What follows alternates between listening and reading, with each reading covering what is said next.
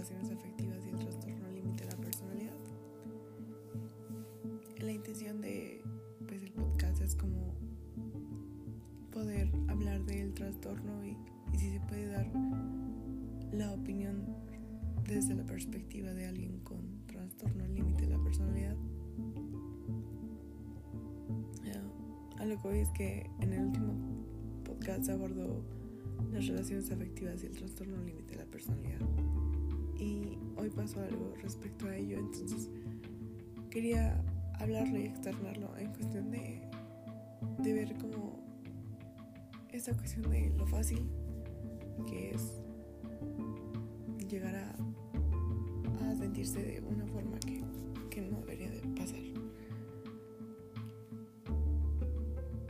Hace dos años terminé una relación, un poquito pasado dos años, la cual fue muy conflictiva, fue muy tóxica, en cuestión de que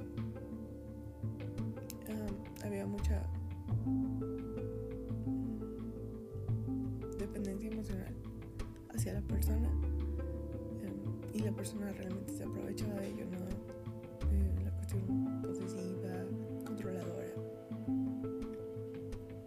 Cabe mencionar que obviamente pues se permitió. No es como que algo que cualquier persona llegue y lo, haga, pero es algo que tiene mucho que ver con la cuestión de, del trastorno que es más fácil que una persona con trastorno límite la personalidad genere una dependencia hacia alguna persona o hacia alguna cosa en general, especialmente las relaciones afectivas. También hablamos de lo complicado que era tener una relación, ya sea de pareja, de amistad con una persona con trastorno límite de la personalidad. A lo que voy es que había una persona que me gustó desde hace mucho tiempo y por fin las cosas se están dando. Mm, llevo aproximadamente saliendo como dos semanas hablando, mejor dicho, porque saliendo, hablando con esta persona.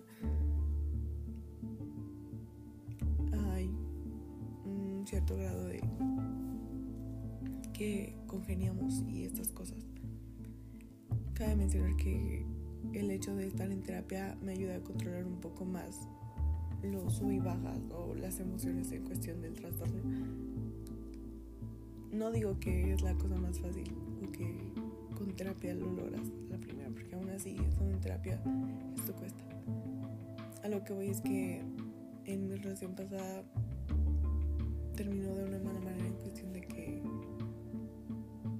la persona con la que salía me fue infiel con alguien más, pero fue en cuestión de que él comenzó a salir con alguien, empezó a estar con esa persona y al mes de que ellos estaban juntos, él me pidió como que termináramos la relación. Eso fue en un primer momento. Este, la persona, aquí la tercera persona, uh, se acercó a mí, me comentó la situación y me comentó que ellos tenían pues un mes de novios. Cabe mencionar que hubo como más cosas, por lo cual yo terminé perdonando por la dependencia emocional. A lo que voy es que aún así era muy feo porque pesar de que estaba con él, me preguntaba por qué yo no era suficiente para que él solo estuviera conmigo. Y no es bueno sentirse así. Nadie debería sentirse así. Siempre he creído que es más fácil hablar con la verdad. Si no te sientes cómodo en algún lugar, solo te alejas y ya. O lo hablas. No tienes por qué dañar a las demás personas. Entonces, la persona con la que estoy hablando y que me gusta muchísimo y que creo que congeniamos muy bien, hizo un comentario. Y estoy segura que ni siquiera lo hizo con esa intención, porque realmente estaba jugando. Hizo un comentario de cuestión de como, pues sí, los podemos cambiar como de una a otra mujer sin problema. Y, y así, entonces yo contesté, me avisas. En cuestión de que si te gusta alguien más, pues órale, está bien. Y él dijo, la cuestión es que tienes que tener primero segura la segunda para dejar a la primera. Entonces, después me dijo que era una broma. A lo que voy es que relativamente estaba bien. Aunque fue una broma y él me aclaró que que no pasaba nada, es inevitable recordar como lo que pasó y el sentir esa inseguridad. Y es muy molesto porque se supone que llevas tiempo trabajando con algo y aún así no significa que, que se va a ir. O sea, hay cosas que se quedan y lo único que haces es aprender a trabajar con ello para que la próxima vez que aparezca sea más fácil lidiarlo.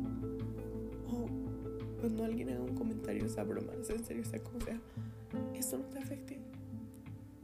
Y en cambio, creo que es algo que nuestro sub y baja o nuestra cuestión de a veces tomar las cosas desde otra realidad nos lleva a sentirlo además cuando a veces ni siquiera es esa forma. Entonces, quería hablarles de ello, de que, de que a veces nos enfrascamos tanto en lo que vemos o en lo que percibimos que no, logramos abrirnos a lo que realmente está pasando, a, a, lo que realmente es. Como les digo, creo que esa es también una cuestión que se trabaja mucho en terapia.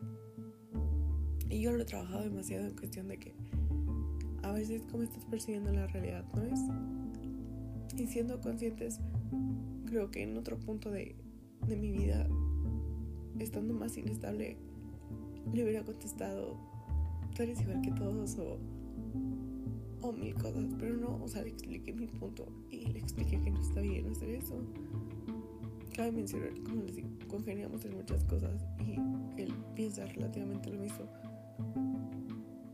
Pero aún así, aunque sé que piensa lo mismo, aunque sé que soy consciente de que él no es ese tipo de personas, aún así es inevitable como el recordar lo que pasó.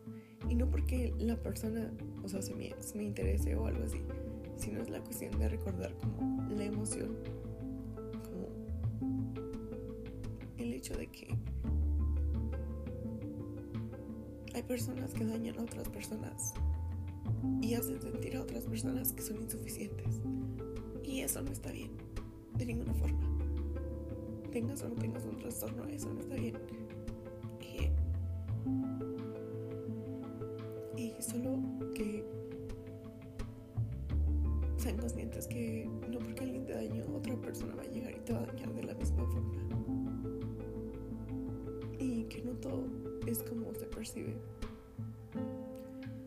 que es algo que día a día se trabaja y está bien que si salen con alguien le expliquen y le hablen de sus problemas porque es la única forma en la que se entienden las cosas y en la cual no va a haber conflictos.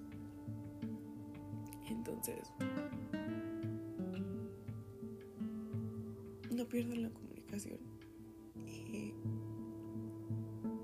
también traten de enfocarse en la cuestión de que a veces la realidad no es la que percibimos, sino es otra totalmente diferente.